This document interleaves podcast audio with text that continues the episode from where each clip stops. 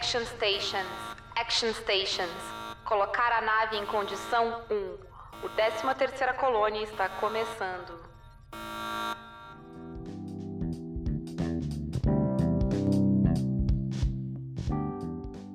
Frack, estamos gravando aqui a Paula e Samantha, eu nem vou te perguntar o que você tá ouvindo hoje, eu vou te perguntar se tu tá preparada para entrar madrugada me ouvindo falar desse episódio. Tô, tô preparada. Que é o que vai acontecer.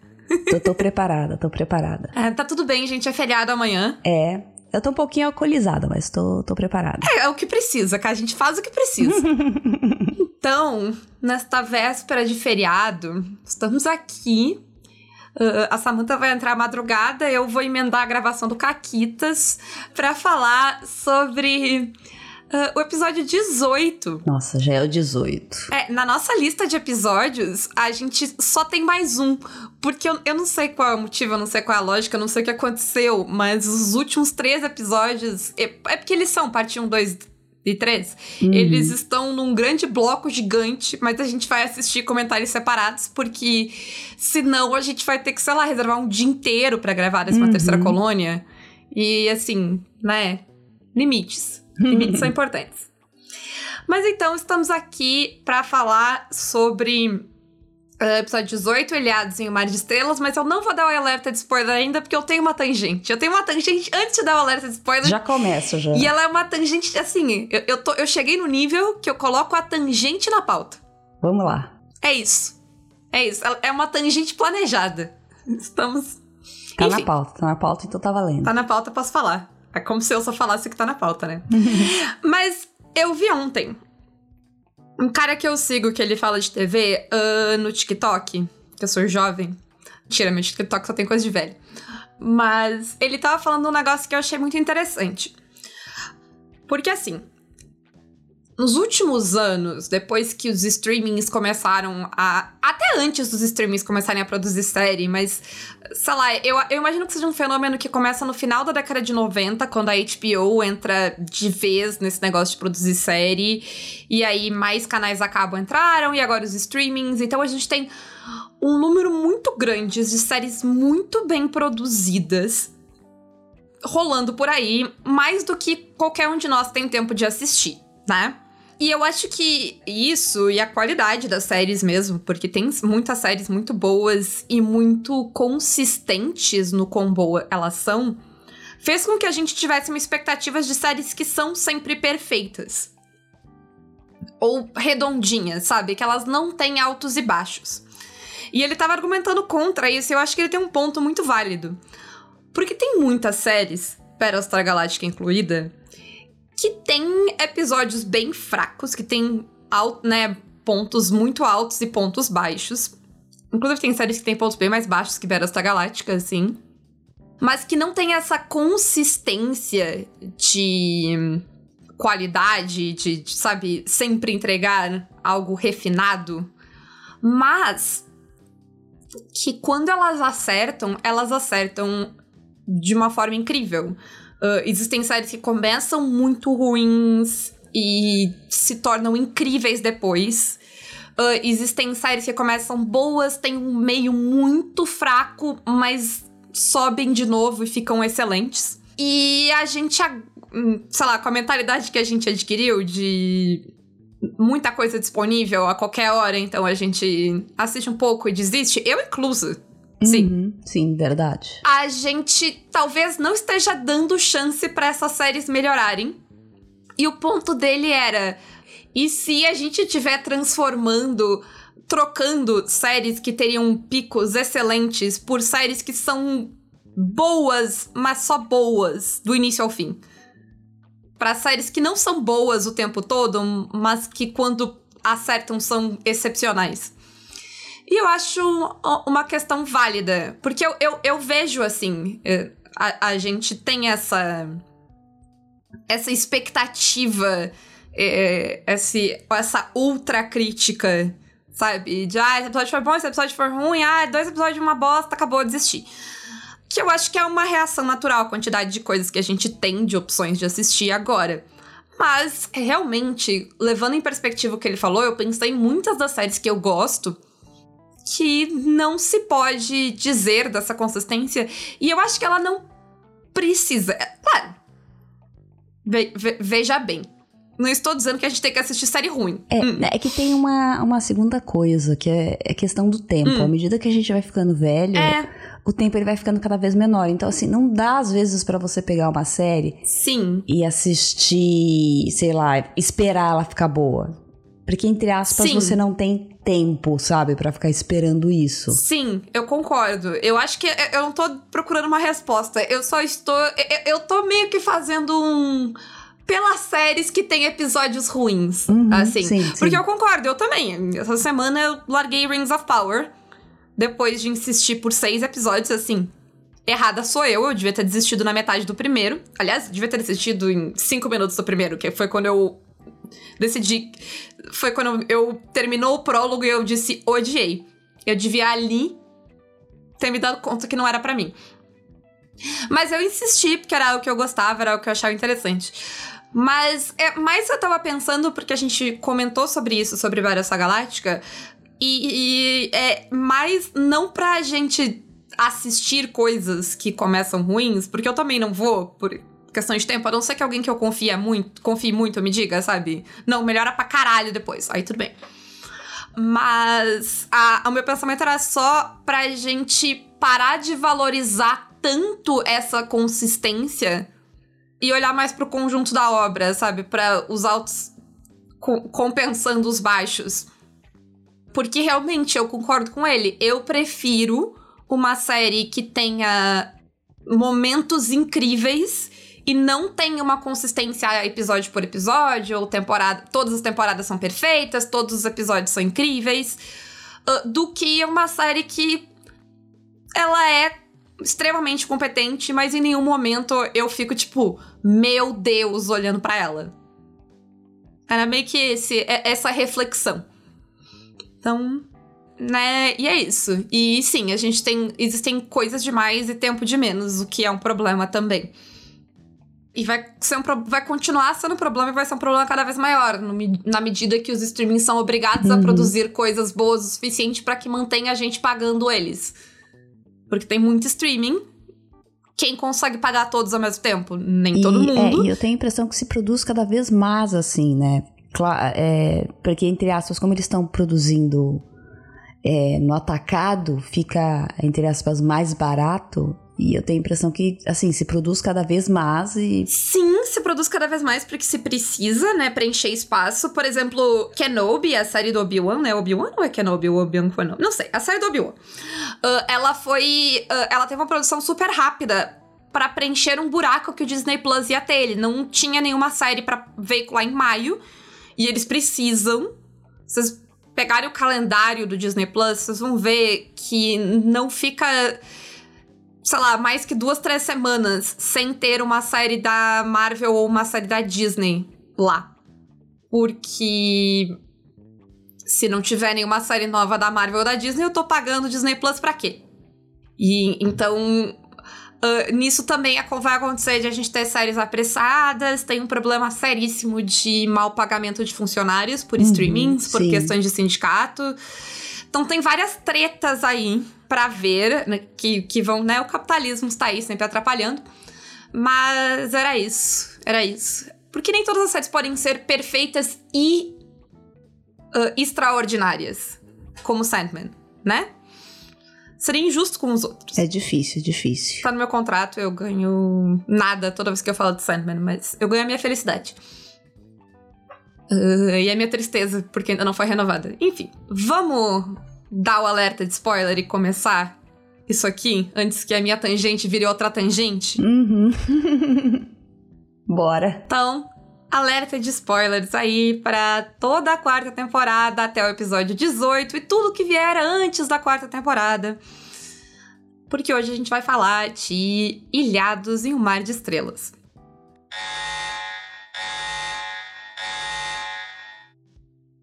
E eu acho que Ilhados em um Mar de Estrelas é um nome que ao mesmo tempo ele é muito poético, uhum. né? Porque é Island in a Sea of Stars, algo assim.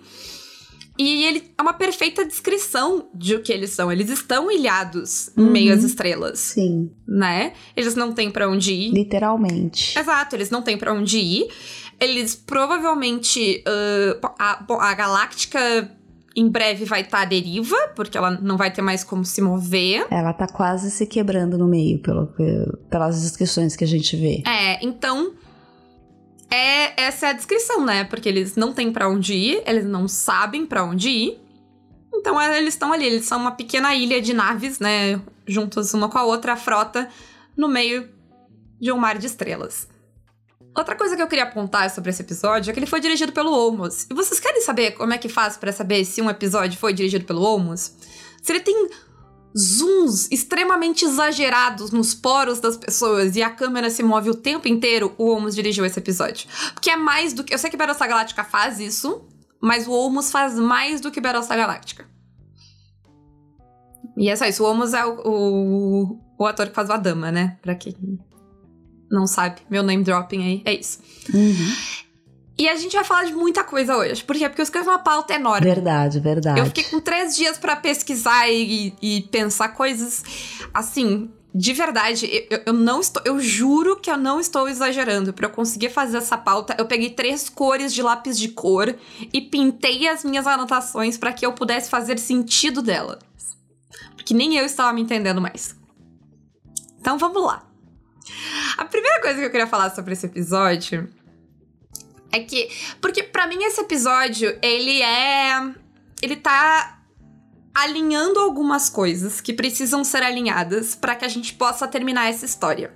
E uma das coisas que ele vai fazer é ah, mostrar a complexidade das coisas. Ah, no sentido de que muitas coisas são verdade.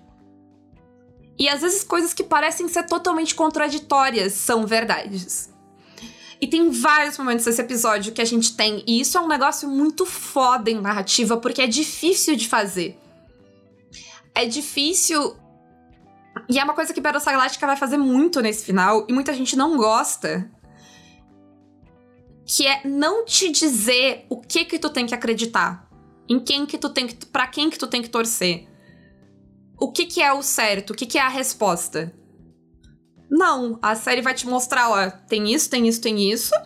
É complicado, é complexo, é cheio de versões, é cheio de verdades. E tu vai ter que decidir o que que tu acredita e o que que tu entende disso.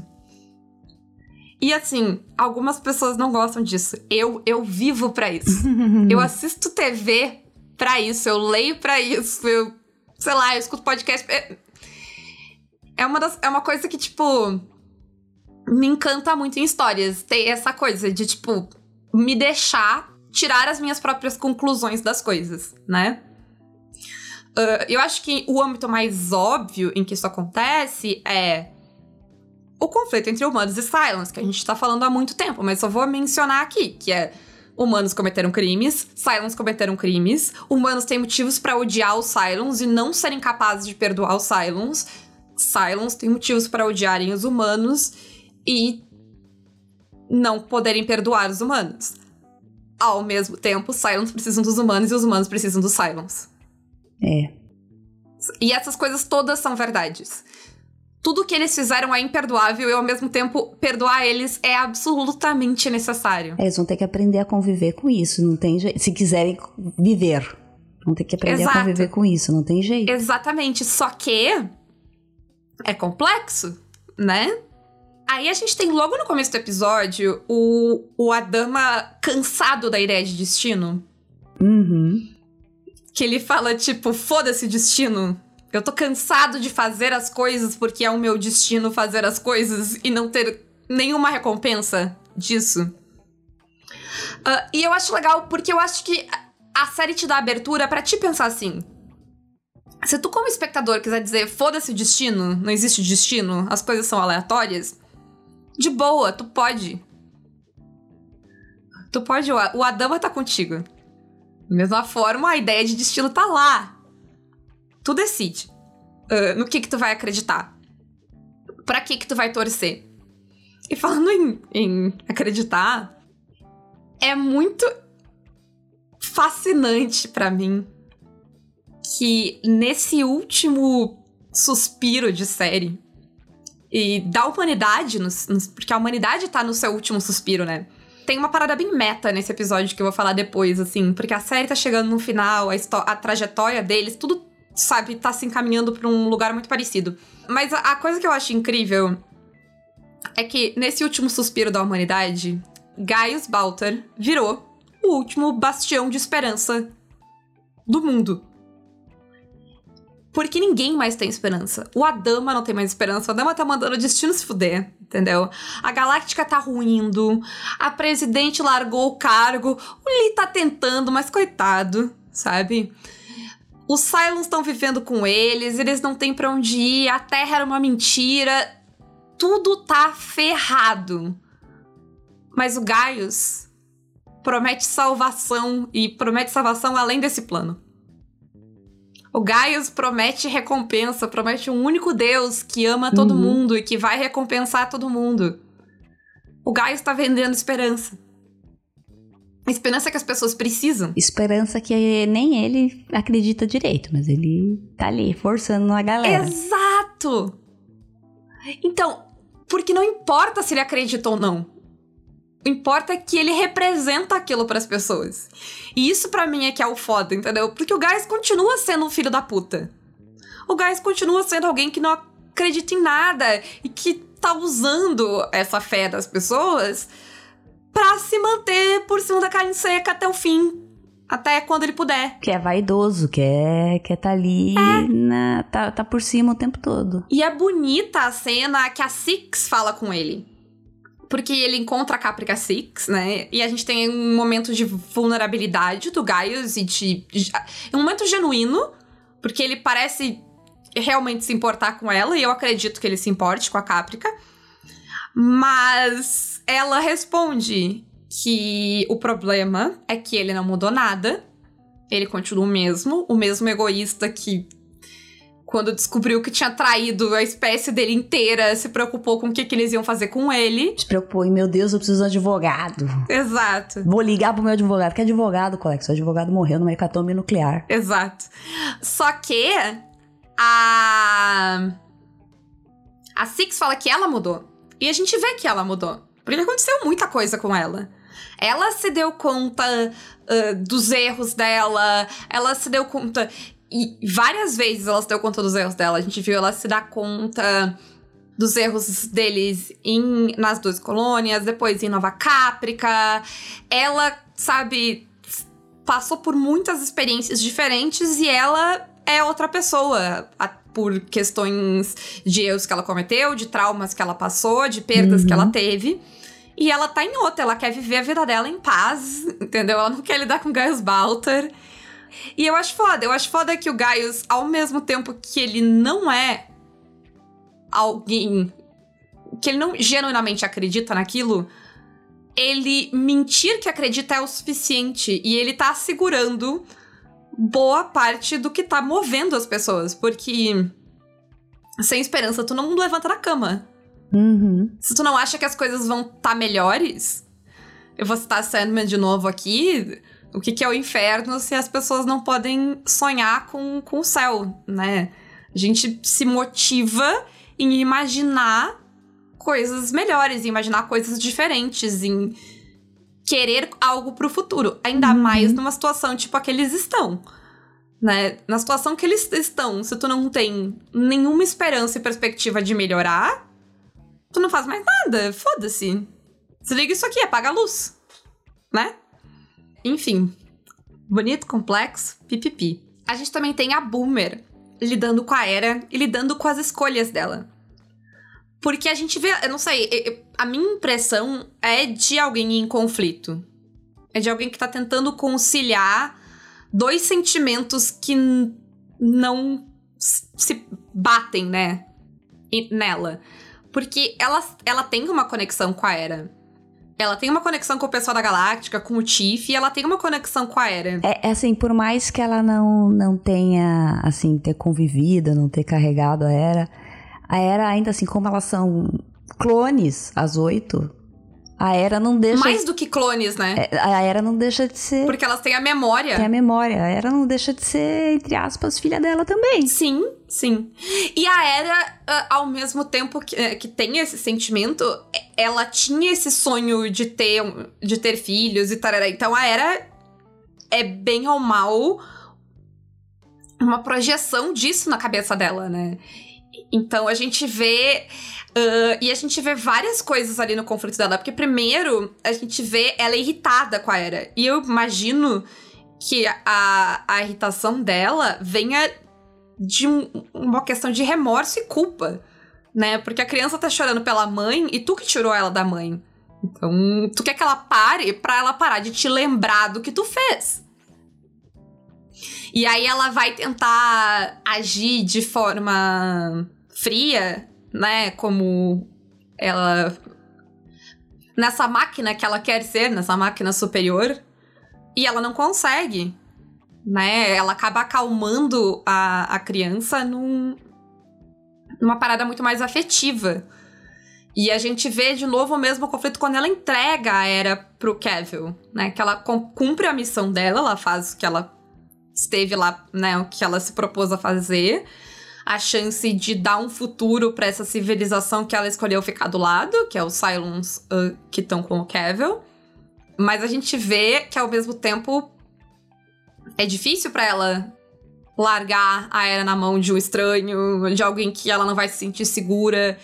Então é isso, ao mesmo tempo ela é a pessoa que colocou a Era naquela situação, que tirou ela dos pais e que e fez tudo isso um jeito meio desumanizado, né? De tratar ela como um. Um recurso, né?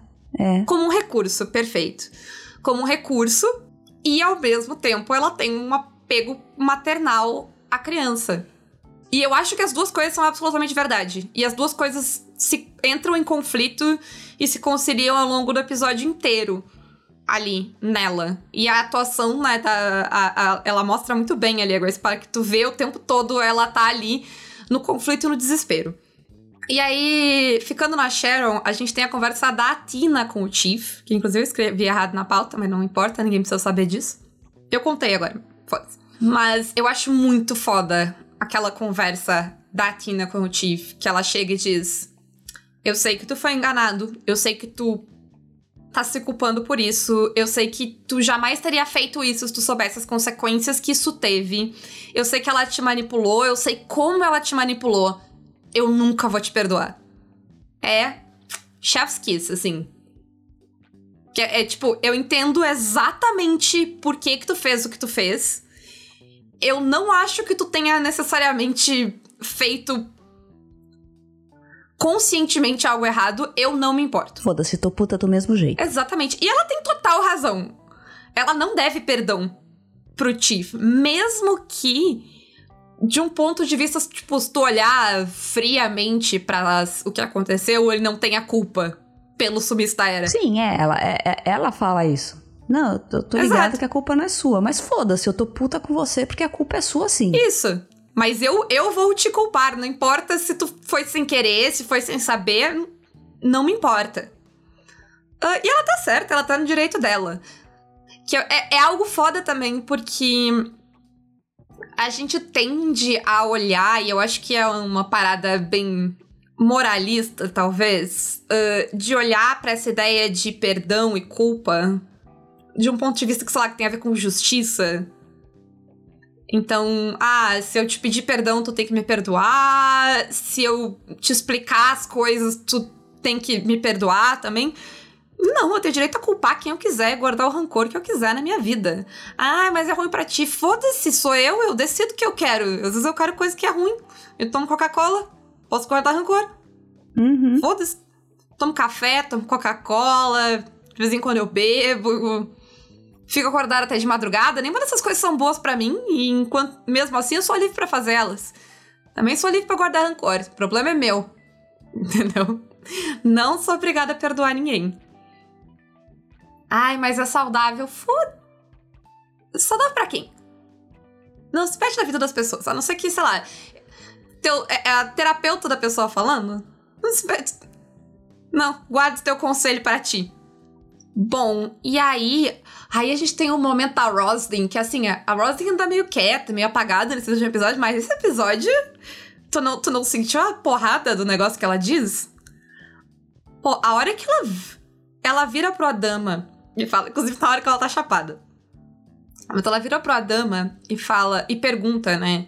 E ela se questiona se lar é realmente um lugar real porque ela tá falando sobre todas as casas que ela já viveu, e os uhum. lugares, e comparando com a Galáctica, e como. e a casa que ela ia construir e tal.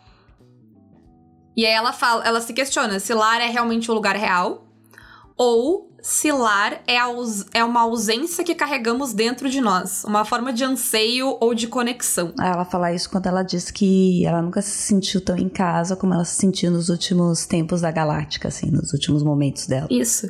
E eu achei bonito, porque a ideia de que lar é o lugar que tu quer estar, né? É o lugar que tu quer voltar para, para ou descobrir se tu não tem um ainda. E, né, e aí ela. Nisso ela diz exatamente o que seria o clichê de dizer que. Que lar é mais sobre as pessoas e. Né, as coisas que a gente cultiva do que necessariamente uma casa. Uh, e eu achei muito foda. Principalmente no contexto da série, de que eles estão. Tipo, tudo isso foi para eles procurando um lar, que seria a Terra né? Então, a casa deles, todo esse tempo, foi este anseio, essa necessidade. E agora eles não têm, porque quando eles encontraram, uh, quando eles supriram esse anseio, ele foi uma decepção. E outra coisa que eu achei foda é que ela fala sobre a, ela se sentir em casa na Galáctica, mas ela também fala sobre essa casa ideal dela, né? Que é a casa que ela ia construir perto do lago, depois atrás das montanhas, algo assim. E eu achei foda porque ela tem essa ideia, esse. Essa. Essa projeção, esse, esse devaneio dessa casa, né, que ela construiu na mente dela e ela imagina como seja. Uhum. E é meio que claramente um refúgio que ela tem, porque ela fala que ela pensa mais e mais nisso. Então, tipo, é um lugar mental que ela pode ir, que é muito parecido com a casa da Boomer que ela mostra pro Tiff, nesse episódio ela mostra pra, pra Era, né? E eu acho foda porque é um jeito muito sutil de mostrar similaridades. Ah, é porque a gente é, a gente é humano, a gente não projeta, né? Como os Cylons projetam. Mas a gente cria coisas na nossa mente. Uhum. A gente sonha coisas e mantém elas lá. Então, é, sabe, é um jeito. É um, é um paralelo muito sutil que a série faz das duas. Uhum. Sim, é sutil mesmo, eu não tinha percebido. E, e as duas, além disso, tipo, essa casa, ela não é só uma casa, ela é. Além de ela ser esse lugar perfeito com todas as coisas, ela tem muito a ver com, com quem elas compartilham, né? Porque a Rosin falou da casa dela com a dama, e a Boomer tinha planejado essa casa com o Tiff. Então eu acho que são, é um paralelo bem. Depois que tu vê ele, eu acho que ele grita, assim, né, na tua frente. Ao ponto que eu não acredito que ele tenha sido por acaso. Então. Eu acho, eu, eu acho um jeito. Eu achei uma coisa muito foda, assim. Essa fala e o, a comparativa. Ainda na, na complexidade das coisas, a gente tem o Gaius dizendo que a morte não é o fim, naquele momento filho da puta do Gaius, sempre, revelando para todo mundo que a cara morreu e voltou. Eu não sei onde ele arrumou um laboratório, inclusive, para fazer aqueles testes, só tudo campeonato ele só entrou numa porta e fez, né? Porque não tem mais nenhum cientista na Galáctica, então. E teste, né, gente? Moscas. Que teste? Ele pegou o sangue, deu uma raspada e passou e jogou no. no como é que chama? Lambeu? No, é, e passou no. E, e, e, olhou no, no microscópio. No microscópio, isso. Ah, sci-fi e fantasia, é, né? Sim, Mas sim, sim. Sim. sim. Bom. Mas eu, eu, de tudo que ele fala ali, eu peguei a questão de ele falar que a morte não é o fim. Por quê? Porque tu pode interpretar essa frase de muitas formas. Porque o Sam fala em morte quando ele entra naquele. Aquelas várias coisas que eu vou dissecar frase a frase, tá? Eu anotei, eu coloquei legenda no episódio para eu poder anotar o que ele fala 100% correto, porque ele fala umas palavras esquisitas. Uhum.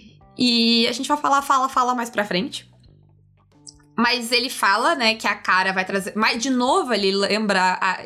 Ele fala da questão da cara ser a pessoa que vai trazer a morte. Tem a ver. Pode estar relacionado à ideia do Gaius, de a cara ter morrido e voltado e ser. Ele chama de anjo, mas uhum. tu pode uhum. chamar do que tu quiser. Eu acho, inclusive, que chamar de anjo tem a ver com ser o Gaius que tá nomeando, porque o Gaius tá numa ideia bem brega e bem cristã. E nada mais brega cristão do que anjos. Assim, desculpa. Mas eu não sei. Eu não sei se é porque eu penso em anjos e eu penso naqueles anjinhos que pegava pó, sabe? Uhum. Não sei, mas eu sempre associo com algo meio brega. E tá tudo bem, brega não precisa ser ruim. Não precisam se ofender por brega. Eu gosto de coisa brega. Tá tudo certo. Tem também a questão, a morte não é o fim, a questão da galáctica, que vai morrer, mas não precisa ser o fim deles, né? A Roslyn fala sobre. A, a Roslyn tenta convencer o Adama, né? Tipo, ah, deixa a gente né, sair daqui, deixar abandonar a galáctica para que a gente tenha uma chance de viver. Porque se a gente ficar, a gente vai morrer com ela. E sempre tem a ideia de olhar para a morte como essa ideia de renovação, que eu acho que é um tema que vai em todos eles, uh, né? Tipo, a, a Galáctica morrer para eles continuarem, uh, porque, né, a Galáctica meio que deu a vida dela para eles chegarem até ali. A cara ter morrido e voltado, então tem muita essa ideia de ciclo de renovação a ver com morte também. Então eu acho que essa frase ela, ela traz muita coisa. E aí, por fim, nessa ideia para mim de, de complexidade, a gente tem uh, o Lee indo falar com a cara depois disso e dizendo que ele não se importa. Ele não se importa que ela morreu, ele não se importa que ela voltou, ele não se importa com necessariamente o que ela é, porque ela é a cara. Uhum. Ela conhece ele como a cara, a história deles continua lá e nada disso importa para ele.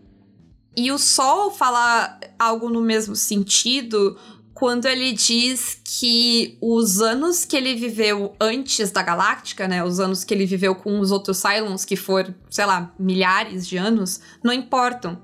Porque eles são um número, ele não tem memória daquilo. O que ele tem memória é o tempo que ele viveu na Galáctica. É o tempo que ele serviu ao lado do Adama. É, a lealdade dele é essa né? Essa é a e vida dele, que... né? O resto, é... ele sabe que existiu, mas não lembra, então. exatamente, ele fala são só números, né? E eu acho que entra muito nessa ideia de a série questionar o que, o, o que, que nós somos, sabe? A gente é, é nosso corpo físico. Porque se a gente é nosso corpo, a cara não é mais a cara. E o sol é o cara de antes. E eu acho que a série vai mais um negócio de que a gente é as nossas memórias. Que eu acho bonito. Uhum. A gente é o que a gente se lembra. Que, inclusive, lembra muito um musical muito legal que eu assisti que chama Ride the Cyclone. Ele, ele chega numa conclusão muito parecida no final, que é bem bonita também. Sobre. Porque ele fala sobre, sobre morte e tal, e aí ele conclui meio que no final que, tipo. Ele entra numa vibe de que toda vez que alguém morre jovem, a gente fala, tipo, ah, viveu tão pouco, mas dizer que as pessoas viveram tão pouco é não levar em consideração o que elas viveram porque elas viveram. Elas deixaram sua marca, elas deixaram sua memória. Por mais que não seja por muito tempo. Uh, porque tem, enfim, tem uma das personagens que ela não tem. Ela não lembra o que aconteceu com ela. E aí eles falam, tipo, justamente sobre ela. Ela não viveu. Porque ela não tem memórias. Ela, tipo, ela viveu, mas ninguém sabe o que ela viveu. E aí, sei lá, é o, é o problema da árvore, não ter né? vivido, né, entre aspas. É, porque ninguém sabe. Ela não sabe, ninguém sabe, então. E aí a gente entra na sessão que eu não sabia como dar o nome, eu troquei o nome dela várias vezes. E eu terminei chamando ela de tipo. É encarar o problema, enfiar o dedo na ferida, sabe? Tipo. As coisas. Porque a gente falou todas as complexidades e tal, toda essa ideia. E o fato é que Naquela ideia inicial lá de Cylons odeiam humanos, humanos odeiam Cylons, nenhum quer perdoar o outro, é o que a gente falou, eles vão ter que se misturar. E eles já estão se misturando. Então, eu acho que, tipo, a gente vê logo no começo aquela discussão uh, da Six com outro cara, que é cheia de ódio e rancor, e eles vão pra cima do outro. Uh, pra logo na sequência uh, dar um problema e a Six se sacrifica. E eu acho que faz muito sentido para ela fazer esse sacrifício, porque os Cylons não têm uma ideia individualista que a gente tem. Uhum. Então, faz sentido para mim que ela se sacrifique para resolver o problema. Porque. E eu imagino que com o fim da ressurreição essa individualidade vá se construir melhor entre os Cylons, mas até então. Os Cylons, eles são muito, tipo, tanto que os modelos não têm uh, opinião pessoal. Né? Poucos deles é muito coletivo. E do ponto de vista do coletivo, faz sentido ela fazer o que ela faz. Ela ficar para trás para resolver o problema. Os Cylons são bem menos egoístas que a gente nesse, nesse ponto. A gente tem aquela cena que o Sol tá falando com a Oito, quando ela tá morrendo. Voltando daí pra questão de morte dos Cylons, né? E ele fala um negócio que para mim é muito marcante para esta parte da história. Que é porque ele tá falando sobre como ela tá lá e ela tá agradecendo ele, né, por estar tá ali com ela. Porque, né, é como. É o pai dela, né? Ela tá conhecendo o pai é, dela. É o pai dela, é o Deus dela, né? Interprete como tu quiser, mas ela chama de pai. Uh, ela, ela agradece por poder conhecer o pai dela antes de morrer. Uh, e ele fala, tipo, tu tá me agradecendo por quê? Eu passei a maior parte da minha vida, o que não é verdade, mas é a parte da vida que ele se lembra, tentando acabar com os teus, né? Que agora são os dele também, mas não do ponto de vista do Sol, né? O Sol ainda se vê do lado dos humanos. E aí ele fala, tipo, que ele passou grande parte da vida dele tentando matar os Cylons para descobrir que ele era Cylon, para descobrir que foi ele que criou os Cylons híbridos. Uh, e aí ele fala, tipo, ah, tanta confusão e tanta violência sem sentido. Que eu acho que se tu voltar e olhar para trás agora, é o tema de Battlestar Galactica. Battlestar Galactica é tipo. É as coisas confusas, erros sendo cometidos numa escala monstruosa e violência sem sentido. Porque. Por que eles atacaram? Tipo, por que construir os Cylons e forçar eles a trabalhar? E dar, sabe, ciência para eles? Porque destruir as 12 colônias. Porque toda a, as atrocidades de Nova Caprica. Porque o sentimento de vingança. E assim tu vai, e nada faz sentido. Porque sempre vai, tipo, não, porque tu fez isso, tu fez isso, e vai a infinito, né? Até como o Sal, o Sal fala no episódio, pra, até a bactéria, né? a gente vai botar a culpa na primeira bactéria que decidiu se dividir. Isso. E não faz sentido? Então eu é para mim mostra muito isso assim, eu acho que toda essa parte é sobre mostrar tipo o quão confusas as coisas são, o quão não o quão não maniqueísta e simples elas são, como elas são complexas.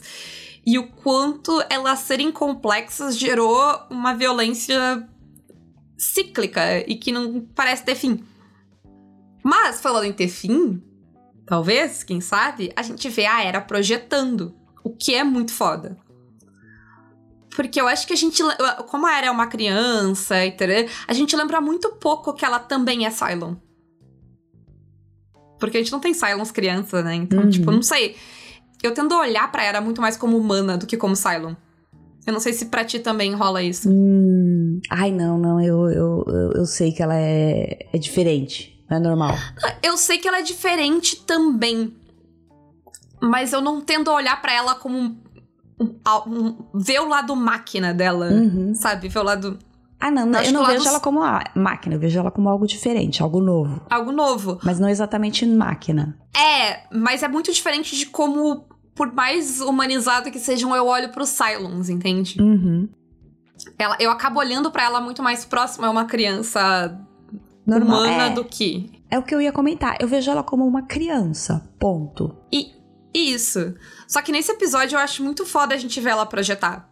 Pra gente lembrar uhum. que ela é uma criança, mas ela é uma criança diferente de todas as outras crianças. Ela é uma criança que consegue projetar, consegue ir, entrar, olhar a casa da, da Boomer lá.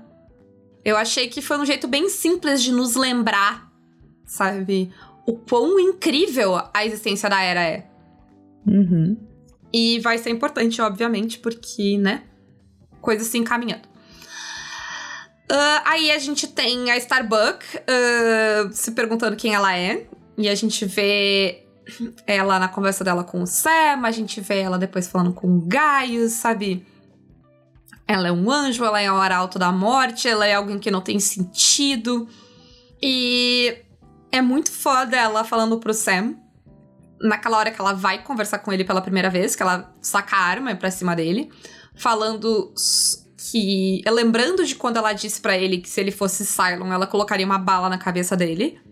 E que agora ela não se importaria ele sendo humano ou Cylon, ela só queria ele de volta. Mas aí ela saca a arma para colocar uma bala na cabeça dele, porque ela acha que ele já foi, né? E que ele não tem. Ele não vai mais voltar e ela quer lembrar dele como ele era. E aí ele tem aquele momento que vai ser comentado no futuro ainda, calma. Mas uh, eu acho foda porque é um contraste muito bom com ela no final, quando ela volta para falar com o Simon no final. Ela fala com ele. Uh, porque ali ela tá falando sobre ele ser humano, ele ser Cylon e ela se importar, e ela querer lembrar dele como ele era, e, e deles como eles eram. E no final, quando ela volta para falar com ele, ela vem numa ideia muito diferente já, de o, o meu eu antigo morreu e tu também. O teu eu antigo morreu. Nós somos algo novo agora. E a gente tem que lidar com isso. E, e ela para uh, de se questionar quem ela é para se questionar por que ela tá ali. Que é o que importa. Pelo menos do jeito que a história de Battlestar Galactica é contada, é o que importa. A gente também tem o Hilo distribuindo verdades na cara nesse episódio. Ele começa com a Starbuck, que é tipo, para de eu tava olhando aquela cena e eu tava tipo, o Hilo tá muito calmo, sabe? Considerando tudo que aconteceu e a Starbuck tá ali reclamando da própria vida. Uhum. Quando a vida dele acabou e ele tá ali sentado bebendo do lado. Não, levaram minha filha embora, entendeu? Minha mulher tá puta comigo e assim. Exatamente. A vida tá dele desmoronou em 24 horas. E ele tá ali ouvindo isso. E é, é bonito, bonito, Hilo jogando as coisas na cara dela. É bonito ele jogando na cara do Adama também, que ah, tem que desistir e aceitar que as coisas se foram quando. Um, quando era Rosin, o Adama não desistiu. Ele ficou numa missão suicida, que é o que ele não quer deixar o Hilo fazer. Dois, ele não quer largar a Galáctica. Então, assim, a hipocrisia. Ele não quis largar o filho dele, quase que ele, ele arrisca a frota inteirinha porque ele queria achar o filho, depois arrisca a frota inteirinha porque queria achar a, a, a Starbucks. Ele já arriscou a frota inteirinha atrás do povo, agora vai ficar com. É hipocrisia. E o Hilo tá ali. Tá certo, o Hilo. Tá ali distribuindo verdades. Dificilmente o Hilo tá errado. E ele fez a. No último episódio, ele fez assim a cota mensal dele de estar errado. E a gente termina essa questão, assim, de, de começar a ver que não tem jeito e aceitar as coisas. O Adam olhando pro Tai e dizendo que ele sempre foi Cylon. O Tai, né? O Tai amigo dele sempre foi um Cylon. E ele não pode culpar o Tai por ser quem ele é. Ele só é um Cylon. E e eu acho que é, é, é, por aí o caminho, sabe? E falando em caminho, esse episódio ele também faz uma coisa muito foda, que é ele, ele é muito meta, eu acho, em alguns pontos. E ele uh, faz muito foreshadowing, sabe? Assim, ele, ele te mostra coisas que vão vir. E eu vou começar falando disso e depois eu vou dar um alerta de meio spoiler. A gente, vocês já vão entender. Esse episódio, por exemplo, na primeira cena, logo no começo do episódio, dá para notar que a luz tá piscando conforme o Sam tá piscando. Uhum. E, sei lá, leva uns 20 minutos para eles te explicarem que é o Sam. Mas se tu prestar atenção, logo no começo o Sam tá piscando e a Galáctica tá piscando também. A gente tem o fim da série, o fim da Galáctica, e o fim do livro da dama. A gente tem a série te lembrando que tá acabando o tempo inteiro. Né? Porque a, a Gala. Quer algo mais simbólico de Battlestar Galactica acabar do que a Galáctica acabar? É, a Galáctica tá acabando, né? Exato. Afinal, o nome da série é Battlestar Galáctica. Se a Galáctica tá acabando, a série tá acabando. Exatamente. E a gente vai tendo um, essas imagens bem melancólicas do fim. É, bem né? triste mesmo, é muito... Eu falei do livro, porque é o livro aquele que o Adama nunca leu o final, né? E ele tá lendo pra Roslyn e ele tá chegando no final, o que simboliza também o final até da vida da Roslyn. Porque, né, ela tá ali cada vez mais doente, ele tá lendo. Até chegar no final. E tem a, aquela cena que eles estão. que eles começam a brigar pelas partes da galáctica. Né? Que é tipo, ah, vai acabar, foda-se. Eu quero essa, esse pedaço. A gente tem aquela imagem do banheiro do Adama que a gente viu rachando e ele tá interditado agora. E a gente vê, tem a cena final, né? Que é basicamente eles abandonando a galáctica. Uhum, tipo, é a galera deu. saindo fora. É, tem o Adama ali em cima olhando enquanto. E não é saindo de boa da galáctica, é saindo tipo. É, é abandonando, abandonando o navio. É 100% abandonar o navio, assim. Todo mundo subindo nos botes salva-vida e saindo fora. Até a. É tanto abandonar navio que até o, o Gaius tava tentando saltar antes, que o Gaius já tava tipo, ah, vamos sair daqui o quanto antes. Ninguém quer ser o último a sair. E assim, gente, eu vou dar alerta de possíveis spoilers. Por quê? Porque eu quero falar um pouco sobre como a série tá nos dizendo coisas metas pra gente aceitar o final e como ela tá construindo o terreno pro final. Eu Agora- não vou. É, é que agora começa a ficar, a gente começa a entrar num, num- ponto, gente, que assim, é, o- é o caminho pro final.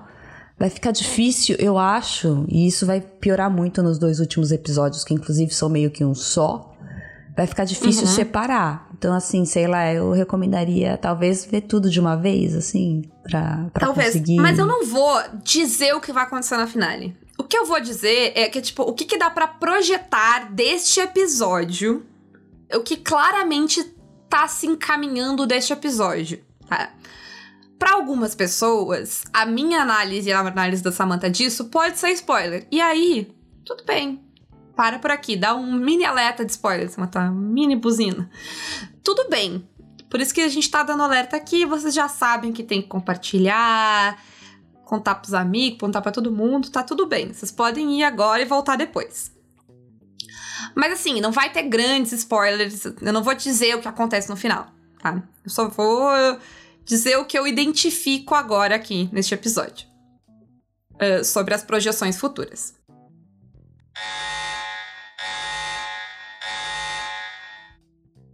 Acho muito foda e, e muito meta aquela cena que o Lee fala pra cara que eles não têm como controlar o que as pessoas falam ou no que elas acreditam. Pra mim, essa fala do Lee é diretamente pra nós. Ela não é pra cara. Ela é pra gente. Tipo, é, porque eu consigo imaginar a pressão que é terminar uma série com fãs como Battlestar Galactica. Porque tu não vai conseguir agradar todo mundo. É um fato. Vocês acham que o George R. R. Martin não terminou aquele livro porque ele é preguiçoso? Não, é porque imagina terminar este livro. Eu morro de ansiedade só de imaginar. Caio morto aqui no chão. Não tem condições. Porque é muito tempo criando expectativa e agora tu tem que atingir, tu tem que responder, tu tem que dar um desfecho para aquilo. É muita pressão. Me parece muita pressão. E me parece que essa fala do Lee é meio que eles ligando um foda-sezinho pra pressão, o que eu entendo. Porque não tem como agradar todo mundo. Então é basicamente eles dizendo isso. Não tem como controlar o que as pessoas falam, não tem como controlar o que as pessoas acreditam. As pessoas vão acreditar até o fim que era sci-fi puro e que as coisas não fazem sentido, elas vão acreditar nisso. Não tem nada que tu possa fazer. Tu, no instante que tu coloca o episódio no mundo, ele não é mais teu, tu não tem mais controle sobre ele. Mas para mim esse esse essa parte do Lee, ela fala mais uma coisa, porque ela fala, não importa, né, não tem como controlar o que as pessoas falam, o que elas acreditam, mas o que importa é eu e tu. o que importa são os personagens. E quem já viu o final de Battlestar Galáctica sabe que tem um desfecho muito forte de tipo, essa era a história dessas pessoas. O que eu acho que é justo, por isso que eu nem tô colocando isso aqui fora num negócio de spoiler. Porque se tu olhar pra Battlestar Galáctica, e é uma coisa que a Battlestar Galáctica uh, se distancia até um pouco de, de, de, ficção científica, porque ela é muito sobre os indivíduos que uhum. estão nessa jornada. Ela é sobre aqueles personagens, mais do que sobre a frota como um todo. Uhum. Porque a gente vê pouco da frota como um todo. Ela é sobre os protagonistas. E eles que importam. E terminar a história deles é o que importa. Então, o Rondemur nos disse isso antes com todas as palavras. E a outra coisa, e é algo que vem sendo dito pra gente a exaustão nesses últimos episódios, é que a era é importante. A era é muito importante. E a gente vê isso de novo no começo desse episódio, porque a gente vê a cena do sonho, né? Lá, da, da ópera, da casa de ópera, que claramente é algo que tem que ser resolvido na final, na finale. E aí a gente vê a Era brincando com as navinhas e ela tá brincando com a Galáctica. Ela tá, uhum. tipo, fazendo uh, com a Galáctica. Que eu acho que é uma imagem bem forte, considerando que a gente não sabe. Uh, a gente sabe que ela é importante, mas a gente não sabe qual vai ser o papel dela no final dessa história. Ela ser a pessoa que tá literalmente com a nave na mão ali. Enquanto a dama diz foda-se destino. Talvez o destino esteja com a nave dele na mão. Talvez, talvez não, talvez não. Por quê? Porque as pessoas acreditam no que elas quiserem. Então. O, o que for acontecer, vai acontecer. É meio, é, é, meio cafona, mas é isso, né? É isso. É porque, bem ou mal, o destino vai acontecer. Eu acho, eu acho muito foda. Quanto à ideia de causa e a ideia de destino, elas não são tão opostas quanto a gente espera que elas sejam. É, é, é meio que. Sei lá. É, o destino é um jeito de organizar o caos. E o caos é um jeito de dizer foda-se pro destino, sabe? Tipo, ah, não, é aleatório, foda-se. E aí o outro lado diz: não, não é aleatório, parece aleatório, mas não é. E todo mundo é feliz. E tá. Vamos, vamos falar as falas do Sam aqui, coisa por coisa, tradução minha. Não reclamem. Deu trabalho. Vamos lá. A primeira coisa que o Sam diz é: anatomia do sistema nervoso para o medo e para a fé compartilha do mesmo caminho aferente. Caminho aferente é, pelo, pela minha pesquisa no Google, é o caminho uh, de um nervo periférico para o sistema nervoso central. Eu acho que. É, eu não sei, essa parte para mim ela é bem óbvia. Ele tá falando que medo e fé são muito parecidos. Uh, e eu acho que medo e fé é meio que o que tá movendo todo mundo agora. As pessoas estão com medo do que vai vir, porque elas não têm rumo. Elas têm medo dos Cylons, os Cylons têm medo dos humanos, todo mundo tem medo do que o outro vai fazer. E as pessoas têm fé, têm fé no destino, têm fé no único deus do Gaius, tem fé que eles vão encontrar a Terra, tem fé que a, o Adam e a Rosin sabem o que eles estão fazendo. Todo mundo tem fé em alguma coisa. E aí ele, ele diz, tipo, ah, joga uma moeda, né, pra cima. Tipo, o cara é o coroa. E eu imagino que entre medo e fé. Que é tipo. Tu nunca sabe qual dos dois. Aí ele diz: o aumento da pressão arterial marca a resposta a ameaças. Que para mim é o instinto de sobrevivência. Sabe? Quando bate adrenalina, tu responde. É aquela coisa, ou tu corre ou tu luta. E. Enfim.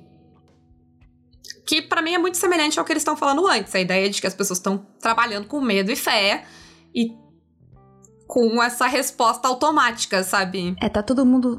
As pessoas, na verdade, continuam seguindo pelo instinto de sobrevivência. Se você fosse pensar, ai não, realmente, acabou, gente. A, a nave aqui só tem mais uma, só tem mais uma dobra, ela vai se quebrar em dois e a gente não tem mais o que fazer. Acabou.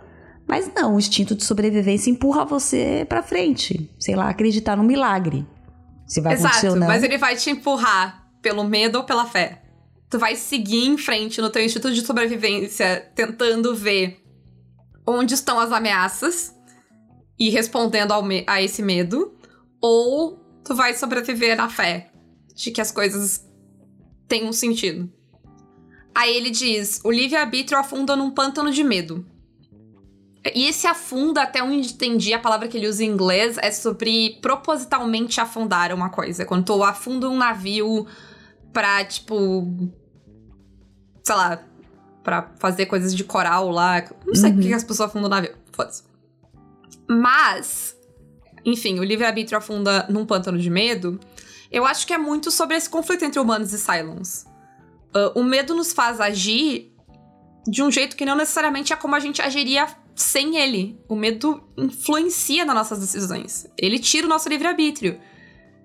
Com medo, a gente tem muito mais probabilidade de agir como massa, sabe? De ir com os outros. E assim, eu não preciso explicar isso pra ninguém, porque todo mundo tá vivendo, né? Se vocês estão no futuro, procura no Google 2022. Que bom que existe alguém no futuro. Mas é bem isso, sabe? É, o medo paralisa a gente, o medo faz a gente fazer coisas que a gente não queria, o medo tira a nossa agência. E aí ele diz: não tenha medo da palavra. Que palavra? Para mim é a palavra que vem na sequência. E aí, talvez não seja a palavra no sentido de uma palavra específica, é, mas a palavra, palavra... No sentido da, do, do, de um conteúdo. No sentido bíblico. É, no sentido bíblico. Isso. Sim, no sentido de que o que as pessoas falam, né? E aí ele diz pra cara que ela é o prenúncio de morte. Ele ainda usa o nome inteiro, cara Trace.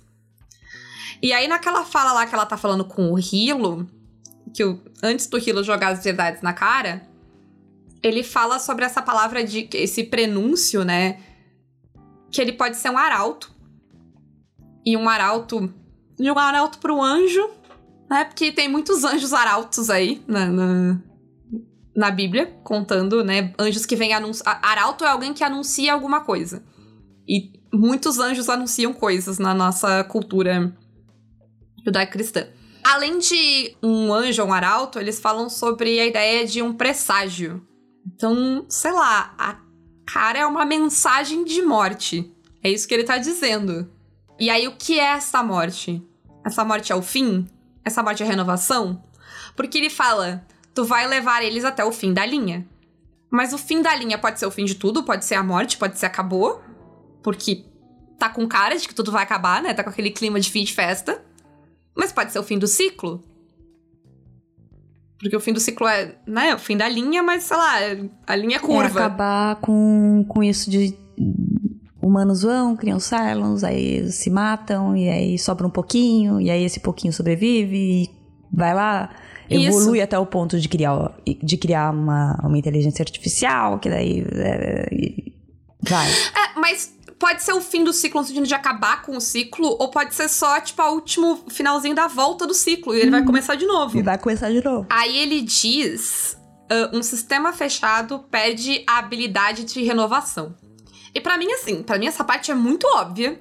Que é sobre o. Quando ele diz um sistema fechado, é a sociedade só de humanos e a sociedade só de Cylons. Ela não tá se renovando, ela tá repetindo os mesmos erros. De novo, e de novo, e de novo, e de novo. E aí ele diz: ah, o conhecimento sozinho não é um bom primer, né? Não é uma boa base. Que é, base seria é uma base. Tu... É, o primer é o que tu coloca embaixo, né? Para as coisas pegarem em cima. É, é, é o que prepara, né? E aí eu fiquei pensando nisso. Essa é uma frase, eu entendo a Liberação Galáctica. Ela é um pouco complicada hoje em dia. Mas para mim o que ele tá dizendo é que a razão sozinha não, não, não constrói uma boa base, né? Uhum. Só saber as coisas não é o suficiente. Tu precisa sentir as coisas, tu precisa ligar as emoções. E faz muito sentido, porque o conhecimento sem emoção tu não guarda. Né? O que tu aprende, tu não faz conexões pessoais, tu não guarda.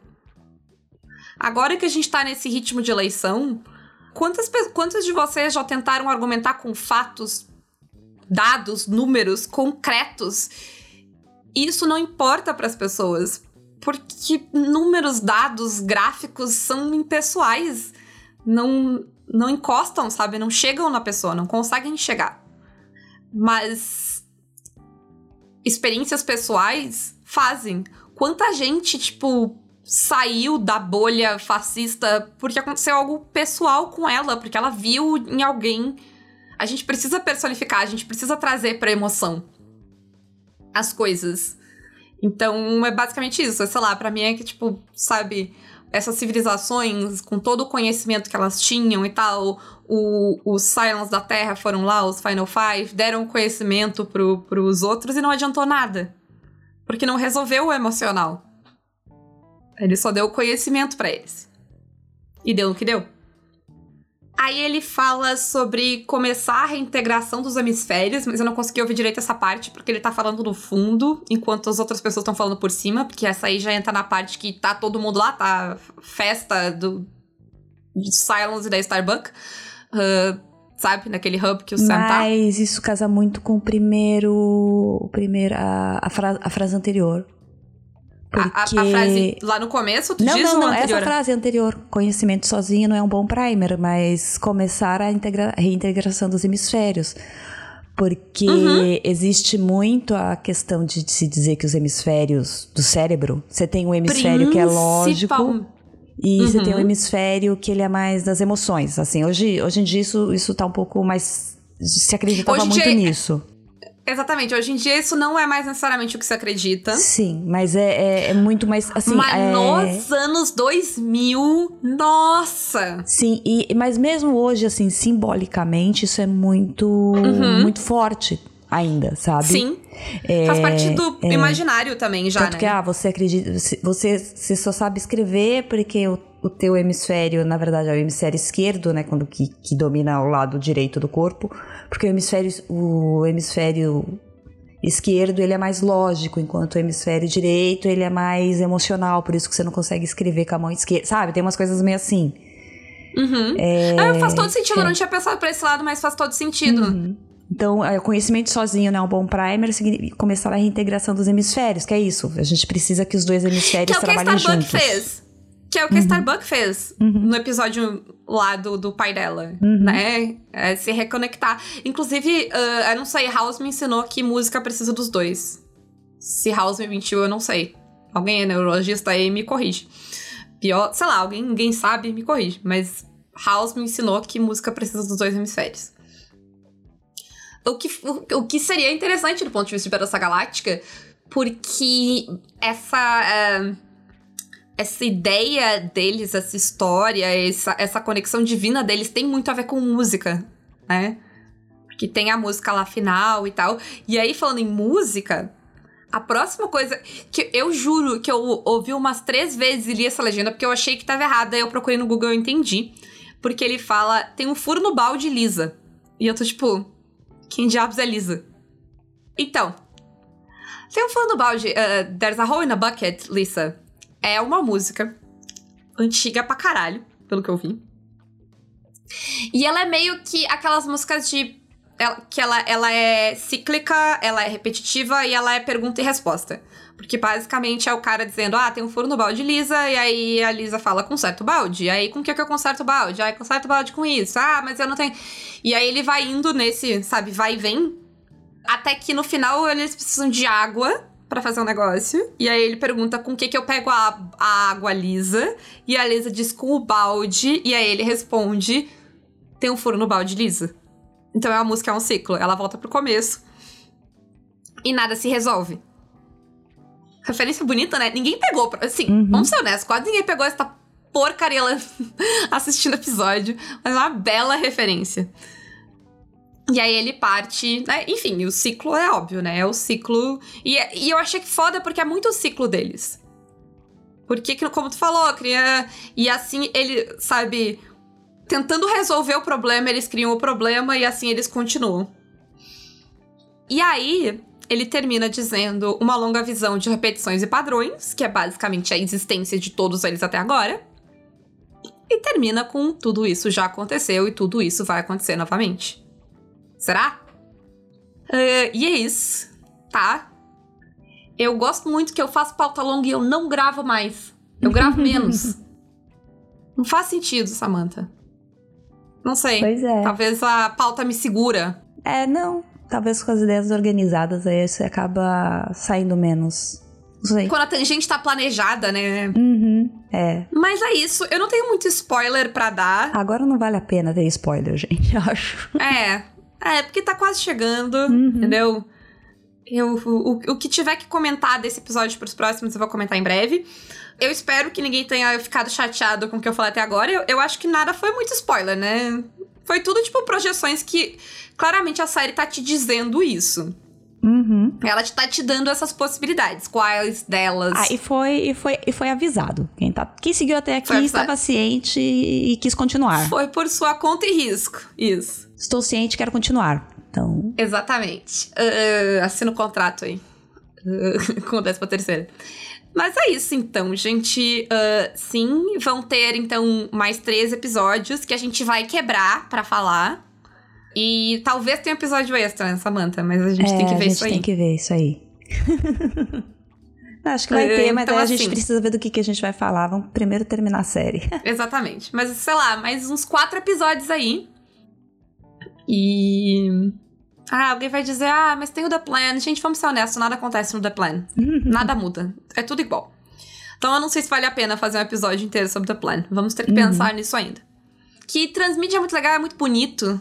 Mas a verdade sobre a Transmídia dos anos 2000 é que ela faz muito pouco por ti. Uhum. Ela é só mais do mesmo. Até porque é, e, é, os videozinhos na época ainda não tinha, tava tudo começando, então os videozinhos de má qualidade, complicado de achar, então É, o The Plan é filme até, É. então ele até tem uma boa qualidade. Mas tem uma qualidadezinha melhor. tem, mas eu não lembro de absolutamente nenhuma revelação nele, assim, sabe? É meio que mais do mesmo. A gente, sei lá, a coisa mais interessante que a gente descobre, lembra lá na minissérie que a Six fala, tipo, ah, achei que tu não ia vir, que tu não ia aparecer, lá no começo, quando ela deixa o gás. Então a gente descobre com o que ela tava falando. Mas assim, tem muito mais que isso. Beleza. Mas enfim, ah, comente aí, vocês querem? Vocês querem mesmo que a gente comente o The Plan? Uhum. Vou ter que ver The Plan de novo? Não sei. Ah, vou ter que catar ainda. Eu nunca vi, então. Vou ter que catar ainda, porque eu nem, nem, nem tá no nosso. No nosso Foda-se Capitalismo. A gente tem uma pasta que chama Foda-se Capitalismo. e é isso, gente. Então, lembrem de compartilhar, ah, de dar seu like, né? Vamos fazer o possível para que a pessoa do futuro, aquela que, que tava assistindo e não sabia o que, que era 2022, pesquise. E é isso. Um beijo para todos vocês. Espero que vocês estejam bem. E Uhum. até mais. Beijo. Ah! Hum. Ah, ah, esses últimos episódios vão sair na quinta, tá? Tá, É, é, isso. É isso. Super. Beijo, pessoal. É a vida. Beijo. Tchau. Tchau.